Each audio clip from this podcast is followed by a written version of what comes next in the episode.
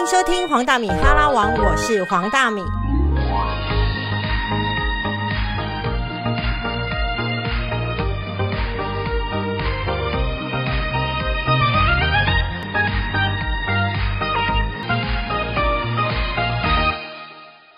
好，欢迎收听黄大米哈拉王。我这一集还是要访问，就是我内心非常崇拜的印度游。印度游呢，虽然呢他的年纪轻轻，可是我觉得他整个在对于人生的规划还有勇敢上面，其实我是非常佩服。我的佩服是因为我做不到。好，那 对，因为你对于做不到才佩服嘛。那比如说你，你告诉我说你会采访，我也会觉得哦还好，老娘也会。对，好。可是我觉得计划这件事情。呃，我相对来说是幸运的。我觉得天上一直掉下来一些礼物给我捡。我觉得那个礼物是因为你的勇敢。我当那时候听到你因为疫情回来台湾，然后你去上节目讲到这个时候，你知道我内心非常替你担忧。我想说，完了，这死孩子要没工作了。就就我想说，天啊，这真的是我想太多了。为什么？为什么会觉得？我在想说，第一个是你在这边，我不确定你是不是有人脉。第二个，我不确定你是不是，因为感觉上你本来是只是想要回台湾一阵子，你就要想要回去了。然后那时候你又在专栏里面一直在靠北台湾的物价，然后我就内心你知道，我很容易同情弱势，我就想说，是不是应该帮你发起一个募款？你应该帮我发起募款了，我就不会在那边努力工作。我我觉得多数来说是你的勇敢给你的机会，我觉得你你。是你的勇敢开启老天爷给你的礼物。但是在这个，我想观众、听众可能对你没有那么了解，所以我们还是要走回前面，就是说，当你在旅行社，你觉得这一切已经就是一个不平等的待遇，所以你决定开始找工作。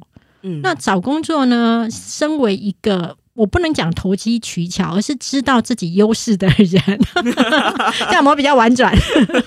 很好，不愧是记者。你知道，我们都讲一些场面话，然后我内心想说靠腰，然后他就决定说想要去当中文家教。那当中文家教的时候呢，他又觉得出街他要去跟人家教 b p m f，他大小姐是没有耐心，所以他要教高级绘画。好啦，那请问你有找到一个高级绘画的中文家教？没有，我觉得这时候就是 Incredible India 发发挥他的神力的时候。因为我同一天把我的履历丢过去，然后还不要脸的说我要教高阶绘画。然后呢，凤凰卫视当时在当在当地要找驻印度记者，找了非常久，因为香港没有人愿意去。嗯，然后当地你要找又很难找人，他们都快要放弃的时候，然后就跟我一样死马当活马医。他直接把这个工作的需求丢到我 Google 找到的同一个教学机构，还投给了同一个人。然后同一天，那个人收到这两封信之后，他就觉得我可以做那个工作，他就把这个机会丢给我。然后那个工作机会也很妙，因为你知道这么大的电视台什么，他一开始是很低调的，所以他就没有写他是凤凰卫视，也没有说他在找记者，上面只有写说在镜头前面讲几句中文。然后我想说，哇，这比当那个高阶绘画还好赚，这样，然后我就去了。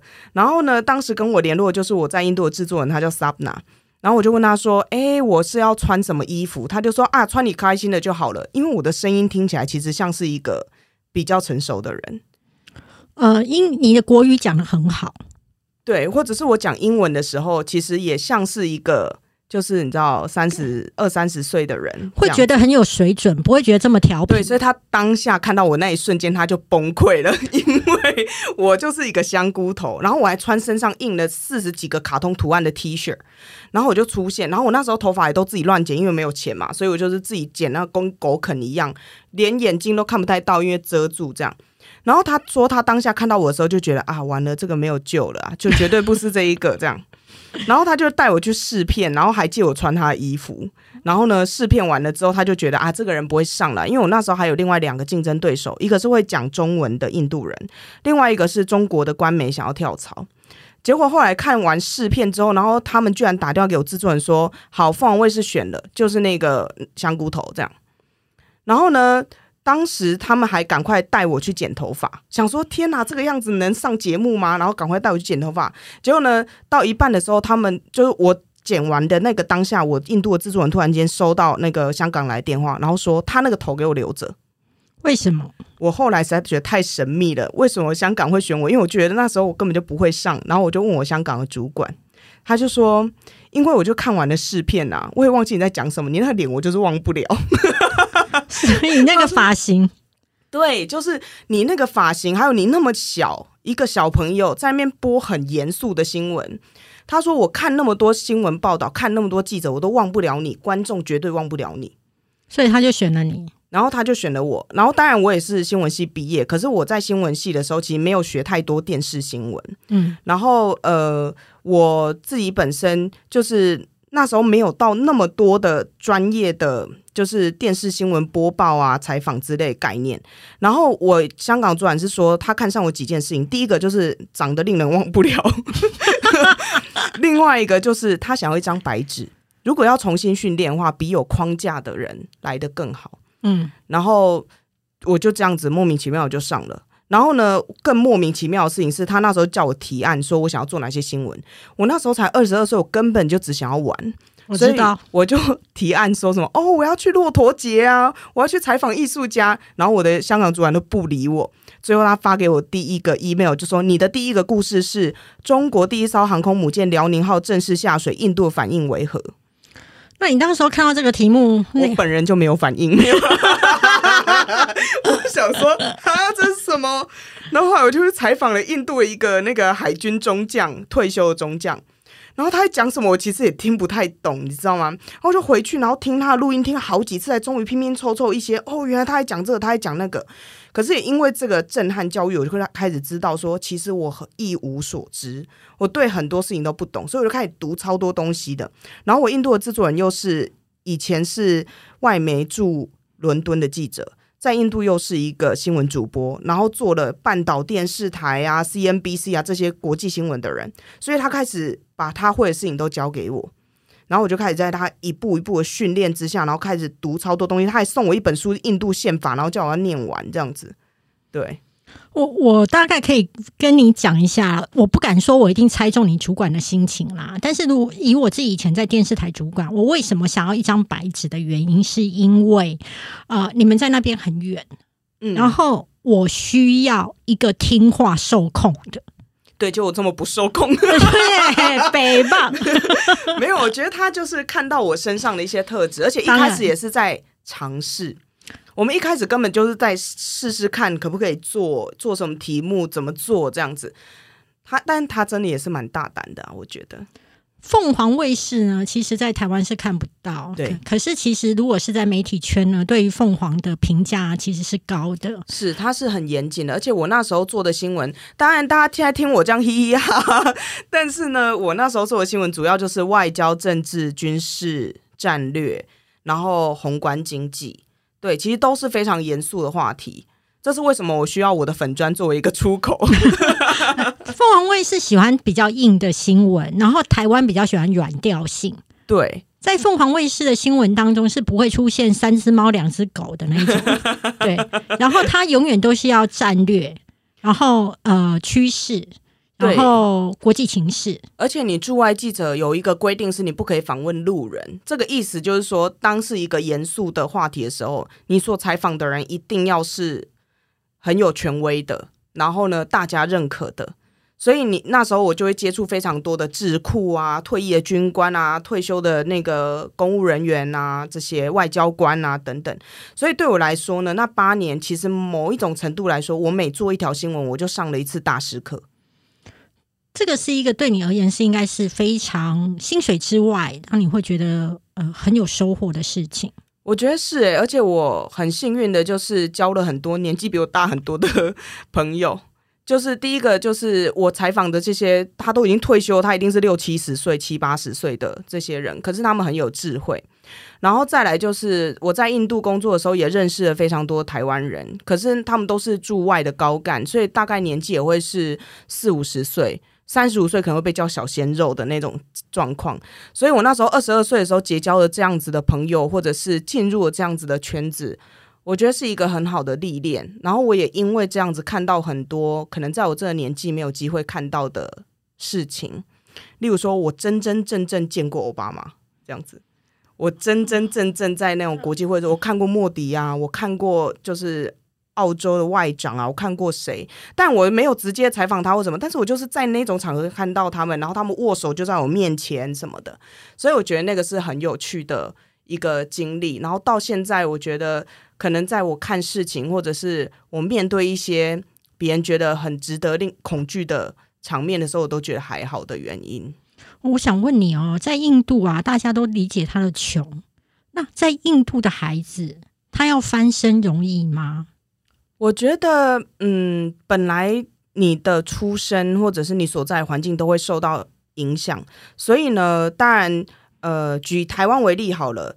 到目前为止，台湾就是台大的每一年的入学，有超过百分之五十都还是台北人。嗯，里面最多的又是大安区的人。对对，那台湾自认为非常公平，然后人人都有一样的就学机会的地方，都有这种情况了，更何况是印度，它有非常深远的，甚至是种姓啊这些的影响。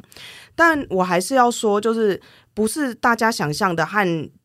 几百年、几千年一样，就是说，你一出生，你的种姓就决定了你的工作，然后你的一切，它还是有改变的。例如说，你进到一些办公室里面，你会看到，呃，会计师，然后大家来自不同的背景。可是呢，最难翻身的永远是一种人，就是最底层的。所以贱民要翻身是最难的。为什么？因为呢，呃，他就是最没有资源，然后也最受歧视的。所以，例如说，本来，呃。刹帝利就是那个皇室武士，然后跟婆罗门就是最高的祭司，本来在通婚上就会有一些困难的，因为他们都想和自己的种姓的人一起通婚，可是真的要跨的时候，他没有那么大的障碍，相较于贱民要跟皇室通婚，或者是他们的生活的状态。其实就是最困苦，甚至是无法和别人接触的。举一个例子来说，我那时候去采访过一个贱民的村落。那我虽然知道建民是在处理呃排泄物或处理下水道的东西、垃圾，可是当我真的进到那个聚落的时候，我真的吓一跳，因为他真的和垃圾住在一起。他真的就是出去外面收垃圾，然后放在家家里面旁边，然后呢，男生出去做这件事情，女生在家就是去捡可以卖的。剩下就在他们家旁边烂掉、臭掉这样。然后呢，我那时候因为是去采访种姓的议题，那他们是贱民嘛，我就问一个那个叔叔，我就说：“哎，你会不会觉得你人生因为呃贱民的这身份而被歧视？”然后他就说：“不会啊，在这里我们都一样。”然后我那时候就很困惑，然后我就转头看带我去的 NGO 的人，然后呢，那个 NGO 的那个呃负责人就跟我说。你再听一次他说的话，他说的是在这边我们都一样。为什么？因为永远跟他一样的人才会跟他生活在一起，他不会去接触到别的人，所以他甚至不知道自己被歧视了，因为他们全部都是被歧视的人。可是，既然是在一个阶层当中，可是我觉得每一个阶层或是每一个人心中都有个梦想。就是你，你的出身可能会影响你设定的那一个梦想。那你看到贱民那一种阶层的人，他们心中的梦想会是什么？我觉得最令我感到有一点伤心的，同样是采访的这个专题的时候，因为呢，我就有问到几个那个贱民，然后他们真的就是被灌输了这个观念，就是啊，我上辈子就做坏事啊，所以我这辈子就要好好的当贱民，所以我下辈子才会更好，或者是。啊，对啊，我就是适合收垃圾啊，因为例如说，有些人他就适合捕鱼，他天生就适合这件事情，他已经被灌输了这个观念太根深蒂固了，导致他也没有觉得要去翻转或什么。可是我采访到一个阿姨，她就说，这个就是人为的歧视系统，就是是人的问题，跟神没有关系，所以他已经完全知道这是一个人为的歧视系统。所以我就问他说，那今天呢，如果你不是贱民？你的梦想是什么？他是一个清洁的那个清道夫，这样。然后呢，他就跟我说：“哦，如果可以自己选的话，那我要去银行打扫。”然后我听完我就好伤心哦。第一个，他的梦想，他觉得他还是只能打扫；第二个，他要去银行打扫，因为银行对他来说是一个好远的地方，那是一个不会服务他，他也不敢踏进去的地方。第三个，那边有冷气。所以这对他而言已经是非常好的。这就是梦想，你连想都没有想过你可以做别的事。我听到这边的时候，其实我想起一本书，叫做《美丽世新世界》。嗯，它其实就讲说，它是一个科幻小说。它就讲说，其实人类你在这个呃未来的世界当中，其实你在出生前，它就会不断的去灌输你，你就是哪一个阶层。嗯，然后你光听那个魔音，你就接受你自己就是那个阶层，所以你会觉得你就是安于这个阶层。那那我才会觉得，我刚刚听到的感觉就是，我们认为的科幻小说，其实我们自己生活在这样子的世界里。我觉得是，因为种姓或贱民对我们来说可能真的很遥远。那你从自己的环境来想，就是如果你从小到大都一直被别人说你很漂亮，你就很容易觉得自己很漂亮。对。然后呢，你如果一直被贬低，你就会觉得自己做不了什么事。其实有一点点像那样。那如果这个是家庭的影响哦。如果是整个社会都这样对你呢，那又是另外一个故事了。对，那我觉得种姓制度当然它已经有所改变了。你在印度也会看到，例如说印度的北方邦有所谓的贱民女王玛雅瓦蒂，那她已经是你知道非常有力的政治人物，或者是你也看可以看到，像我刚才提到带我去贱民村落的那个 NGO 的负责人，他也是念到博士的贱民，所以他想要帮助大家，肯定有这些励志的故事。但你从一个更整体、更宏观的角度来看，这个。种姓的毒瘤还是存在在印度的社会里面，而更更根深蒂固的那个部分，其实就是婚姻。而当你没办法和这些人结婚，你没办法进入那个家庭，你就没办法进入那一个族群，那大家的隔阂就会越来越深。对，即使在平常上学的时候，你可能已经周围有不同种姓的同学，或者是你也真的有好朋友，他就是不同种姓的。但是当婚姻这件事情还是限缩在主要是同一个种姓，或者是临近种姓这样子的情况之下，很多事情他就没有办法改变。印度当中呢，除了就是种姓制度让我们会印象深刻以外，有另外一个东西是每个观光客去的时候都会有感觉，就是其实他们几乎是在消费市场上面没有所谓的不二价哦。你如果去印度不二价的话，哇，你真的是一个肥羊，真的吗？人家开多少就给多少。所以在印度当中杀价其实是一个趣味，而不是一个诈欺。我觉得那是我的解释啊，但有些人是非常痛恨这件事情的。但对我来说，这是一个反思，因为你在台湾，如果有一个东西上面标价三百九，你要开，你要跟对方说啊，算我三百五，其实你就是觉得哇，天哪，我开得了这个口吗？我可以三百九、三百五可以，但是三百九变一百五，我讲不出来。对，那但是我觉得在印度，你在街头跟他们交手的经验。呃，你当然会觉得啊，他在骗我嘛？就这个东西，平常大家买知道这个东西多少钱的，大概就一百五。可是看到一个外国人，然后你觉得他应该不知道，你敢开到一千五这样子，你对半砍他都赚哦。有这种从一百五到一千五，对啊，就是会有这种。当然，你平常看到那种就是有八十，然后他喊一百五啊，这个也是 double 这样子。所以呢，你如果对当地没有一定程度的了解。然后呢，你跟他又有很大的资讯落差。其实你在印度是很容易遇到这种情况，就是你会被骗。当然，被骗被骗这件事情听起来是非常负面的。但其实你回头去想，另外一件事情就是，其实因为你也没有对当地有这么深刻的了解，你也没有试图去了解，所以你被骗了。然后另外一个角度去看这件事情，就是谈判嘛。嗯，就是我觉得印度人是一个非常擅长谈判的。族群，然后呢，在议价这个过程，我们觉得他在骗我们，但其实最终他某种程度上是在跟你谈判，这个东西到底多少钱你愿意接受，而我也愿意接受。那举一个最明显的例子，就是我之前曾经去买过芒果，芒果这个东西呢，一斤就是呃，我再再再调整一下这个故事，对，就是就我之前去买芒果，然后呢，我去买的时候，我就问用英文问他说 How much 这样子。然后他就说，so ruby one hundred 这样，就一百卢比一公斤。我就在那边挑芒果，挑到一半的时候呢，旁边有一个阿姨，然后他就用 Hindi 问这个摊贩说，gitna 就是多少钱？然后他就说啊，c 就是八十卢比。然后他都不知道我听得懂。然后呢，我就继续在那边挑挑挑，挑完之后呢，我就拿给那个老板的时候，我就说，为什么我一百他八十？嗯。台湾人一般这个时候会怎么样？就是翻脸嘛，或者是恼羞啊，然后就说不然不要买什么之类，一定是这种场景。可是呢，在印度呢，那个摊贩就跟我讲说：“哈，你听得懂 Hindi 哦？你怎么那么棒？那你也是八十这样子。”然后呢，从我们的角度来看，就是不要脸、厚脸皮，凭什么？为什么要骗我？被发现了之后呢，还要这样？可是对他来讲，就是哎呀，就试试看，然后没有骗到啊。但是这个生意我还是要做啊。就是哦，你知道好，那八十你才要买，那你买八十这样。所以每一个印度人其实 EQ 都很高。你可以说他 EQ 很高，然后更负面就是说他厚脸皮。但是呢，印度的厚脸皮，某种程度上你去反思我们自己的文化，就是我们自己脸皮很薄，我们常常很拍谁，但是很拍谁。但你说哦，我们就是很有礼貌啊，我们讲话就是很迂回啊，我们就很照顾别人感受啊。可是我在印度的体验就是，有时候印度人真的听不懂我们在说什么，就是想说这绕这么多圈到底在讲什么，听不懂这样。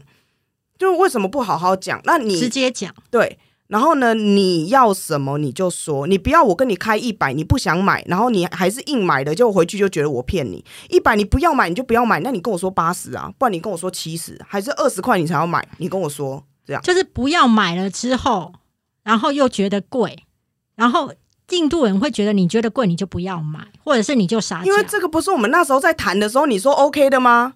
他的概念就是这样啊！我那时候不是在跟你谈啊，这个东西一千块，你要不要买啊？你就说好啊，你就买，然后你就生气。那有帮助你后来在谈判薪水上面吗？我觉得我会更直接，或者是我会知道，当这个东西是我要的时候，我要说出来。OK，呃，我最后节目最后，我我有很多东西还是很想要跟你聊天，可是我觉得，哎，因为。印度有今天应该是有上班特别来录音嘛，对不对？所以我们还是要控制一下，不要让他太累，免得他以后不来了，或者是在爆料公社干掉我。我要问一个非常有意义的题目，当做这一集节目的结尾。嗯，就是到底印度神油对男性有没有帮助？怎么那么有建设性的问题呢？我不知道，但是我其实帮蛮多人买过印度神油的。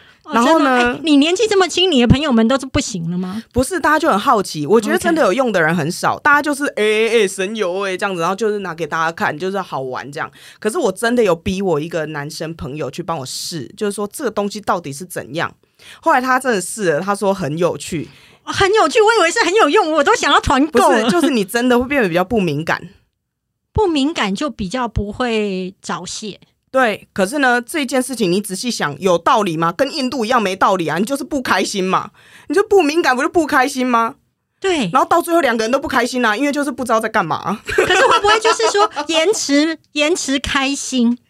就是还是会，因为你就是不敏感，你就是没什么感觉，就这样。所以印度神游是一个可以让你持续很久的不开心。就是持续了很久，然后最后就不开心，这样，因为大家都以为持久就会开心，其实持久并没有开心，就会想说，哎，现在是在干嘛？我可以问一下，我相信如果在你的那个购物网站当中贩售印度神油，不敢卖，为什么啦？啊，真的出事嘞！就这个东西，其实某种程度上，它是会涂在它很敏感的地方，哎，那如果它真的怎么样，我觉得这个不是我可以负责的事情。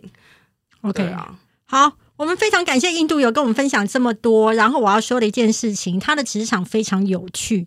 他在回台湾之后，现在在区块链工作。我只想要问你，你现在在区块链开心吗？我觉得很刺激。就是我回到台湾之后，还在寻求在人生中可以有新的事情、刺激的事情。那区块链一个这么新的产业，然后又在新创里面，它是符合这样的环境的。可是你人生中绝对没有绝对开心跟绝对不开心嘛？一定有你喜欢的事情跟你不喜欢的事情，就像是我对印度充满了爱，但你叫我恨他的话，里面也是蛮多可恨的地方。